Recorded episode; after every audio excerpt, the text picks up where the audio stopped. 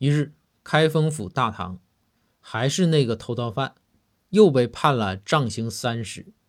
包公问道：“堂下犯人，你看你总犯事儿，办个会员吧，每次啊都能打七折。第一次杖刑我还能给你免了，是不是挺合适？”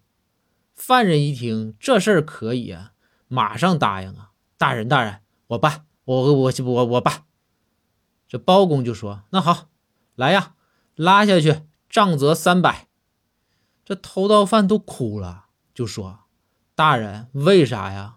办会员你不说第一次杖刑能给我免了吗？”包公回道：“对呀，第一次杖刑给你免了，这个是会员费。”